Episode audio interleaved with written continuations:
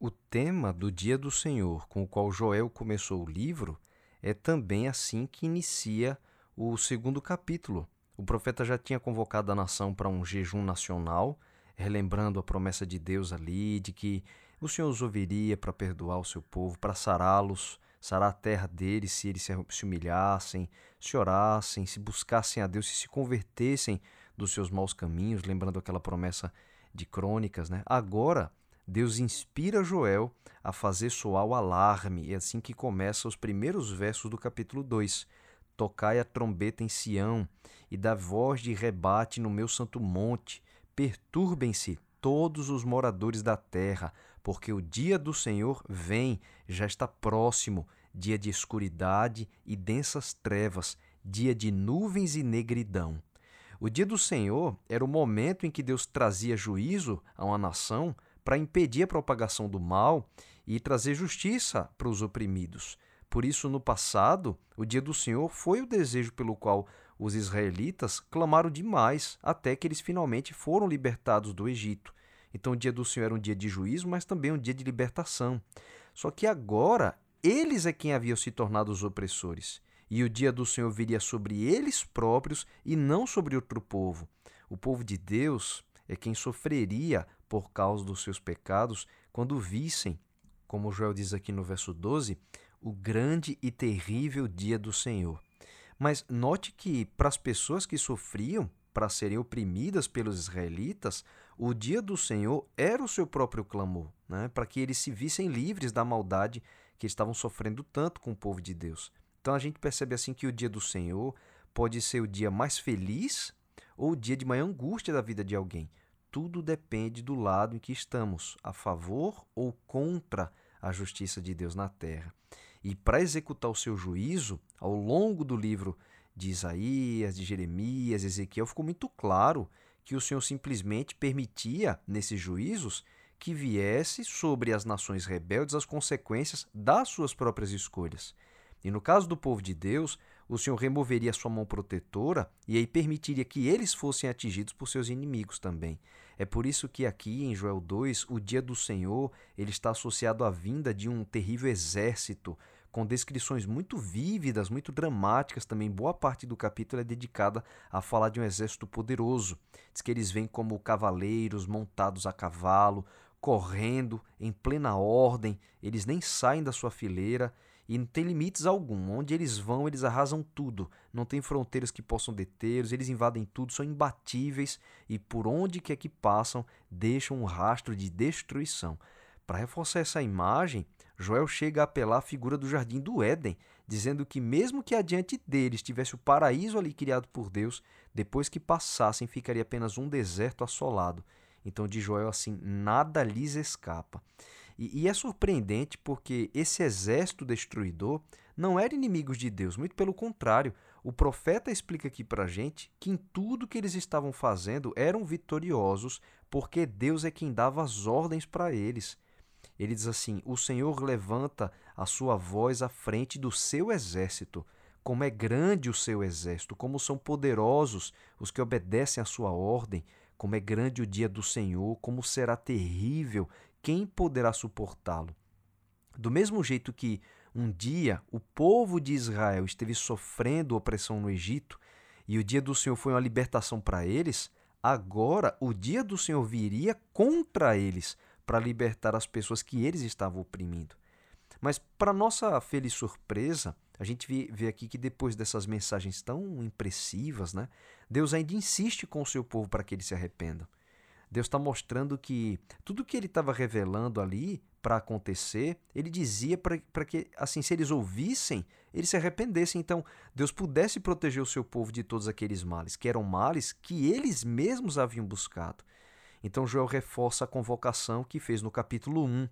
Ele repete aqui nos versos 12 e 13: Ainda assim, agora mesmo, diz o Senhor, convertei-vos a mim de todo o vosso coração e isso com jejuns, com choro e com pranto. Rasgai o vosso coração e não as vossas vestes, e convertei-vos ao Senhor vosso Deus, porque Ele é misericordioso e compassivo, e tardio em irar-se, e grande em benignidade, e se arrepende do mal. essa expressão, se arrepende do mal, não é que Deus se arrepende de algo que ele tenha feito de errado, mas se ele, ele se arrepende do mal que ele ia permitir que acontecesse, né? Do mesmo jeito que no capítulo 1, Joel ali fez aquele clamor baseando-se é, no arrependimento, né? Pela promessa que Deus tinha feito quando consagrou o primeiro templo em Jerusalém. Agora ele baseia a certeza de que o povo de Deus, apesar de estar nessa situação, que eles ainda poderiam ser aceitos e perdoados por Deus, usando a declaração que o Senhor tinha feito para Moisés quando manifestou a ele a sua glória lá em Êxodo 34. E é bonito aquela descrição porque a glória do Senhor, na verdade, é o seu caráter. É por isso que quando Deus passou adiante de Moisés, ouviu Deus anunciar sua glória dessa forma, como diz assim em Êxodo 34, versos 6 e 7. E passando o Senhor por diante dele, clamou: Senhor, Senhor Deus compassivo, clemente e longânimo, e grande em misericórdia e fidelidade, que guarda misericórdia em mil gerações, que perdoa a iniquidade, a transgressão e o pecado, ainda que não inocenta o culpado, e visita a iniquidade dos pais nos filhos e nos filhos dos filhos até a terceira e quarta geração. Então, lendo essa passagem de Êxodo 34 com seu contexto, realmente faz todo sentido que Joel tem apelado para ela como uma esperança para o perdão do seu povo nos seus dias. Quando Moisés teve esse encontro com Deus, e o Senhor disse né, que ele é compassivo, clemente, longânimo e grande em misericórdia e fidelidade, que guarda a misericórdia em mil gerações e que perdoa a iniquidade, a transgressão e o pecado. Quando Deus declara isso dessa forma tão bonita, na verdade o povo tinha acabado de rejeitar o Senhor, adorando aquele bezerro de ouro, porque Moisés estava no monte recebendo de Deus os seus mandamentos, né? E depressa eles abandonaram a Deus ali. Então, a, conclusão de Joé é mais ou menos assim: se Deus mostrou que o seu caráter é assim, paciente, perdoador, cheio de compaixão, e ele foi assim naquela situação com o povo de Israel, adorando o bezerro, por que ele não poderia ser agora também, se seu caráter não muda? É por isso que Joel reforça esse apelo nacional, como ele diz aqui no verso 15: Tocai a trombeta em Sião, promulgai um jejum santo, proclamai uma assembleia solene. Era como se o profeta estivesse dizendo assim: Vamos buscar a Deus, irmãos, ainda há tempo de sermos salvos do mal que buscamos, porque o Senhor ele é misericordioso. Vamos lembrar que Deus perdoou seu povo no passado e ele também pode perdoar a gente hoje, vamos buscá-lo.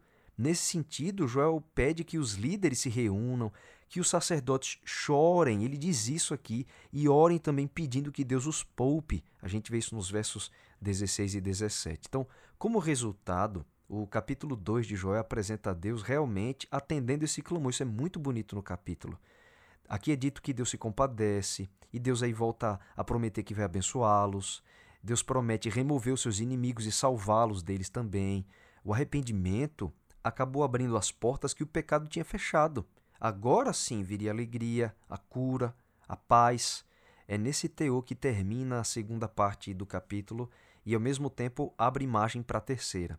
O final, essa terceira parte de Joel, é marcado por uma profecia muito importante. É tão importante que foi com ela que Pedro, lá em Atos 2, justificou às pessoas dos seus dias o que significavam aqueles sinais e as maravilhas que eles estavam vendo no Pentecostes, no início da pregação do Evangelho, mas não estavam entendendo.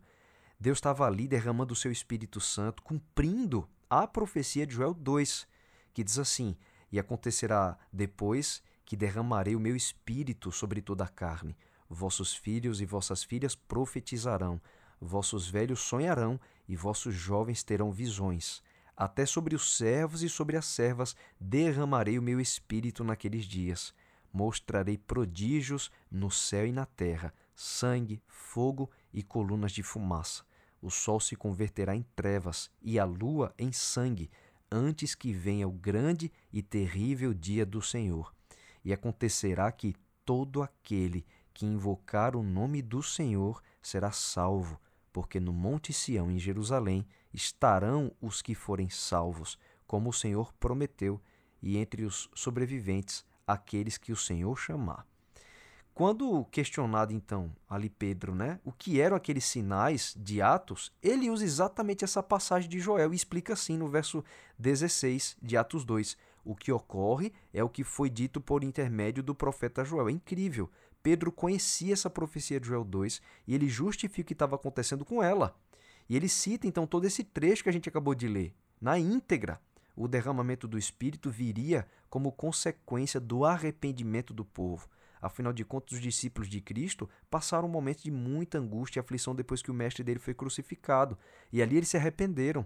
E a bênção da restauração veio da forma mais incrível, enchendo de poder o povo do Senhor para cumprir a sua missão, a missão que os israelitas do passado tinham falhado em cumprir e agora os novos discípulos deveriam levá-la a termo.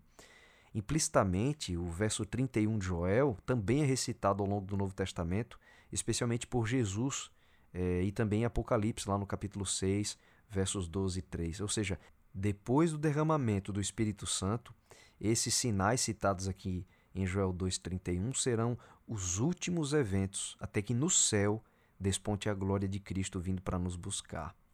Dois temas então a gente encontra aqui, né, em Joel 2. Um, o derramamento do Espírito Santo. E também os últimos eventos que devem ocorrer para que irrompa finalmente a volta de Jesus. Desde o dia em que Pedro explicou o que é estava acontecendo na sua época como sendo um cumprimento dessa profecia de Joel, o derramamento do Espírito Santo continua ocorrendo até hoje. O que aconteceu no Pentecostes é um prolongamento até os nossos dias, como ele diz aqui no verso 23. Alegrai-vos, pois, filhos de Sião, regozijai-vos no Senhor vosso Deus, porque ele vos dará em justa medida a chuva, fará descer como outrora a chuva temporã e a serôdia. Atos 2 foi a chuva temporã, a chuva que caía em Israel para preparar a semente para o plantio e que Deus fazia por meio dela germinar e crescer, assim como o derramamento do Espírito ali no Pentecostes preparou os corações daquelas pessoas para que a semente do Evangelho fosse plantada e então germinasse e começasse a se desenvolver. Mas da mesma forma como as últimas chuvas, que eram chamadas de chuva serôdia, fazia as plantas crescerem, o amadurecimento delas e elas estarem prontas para a colheita cheia de frutos, assim a chuva serôdia do Espírito Santo vai terminar a obra que já foi iniciada e nos deixará maduros para a volta de Jesus, que é o grande dia da colheita do Senhor. É por isso que lá em Apocalipse 14 tem uma visão impressionante de, de João e Jesus aparece com a foice na mão como de João na visão, assim, ó, Apocalipse 14, versos 14 e 15. Olhei e eis uma nuvem branca, e sentado sobre a nuvem, um semelhante a filho de homem, tendo na cabeça uma coroa de ouro e na mão uma foice afiada. Outro anjo saiu do santuário, gritando em grande voz para aquele que se achava sentado sobre a nuvem: Toma a tua foice e ceifa, pois chegou a hora de ceifar, visto que a seara da terra já amadureceu.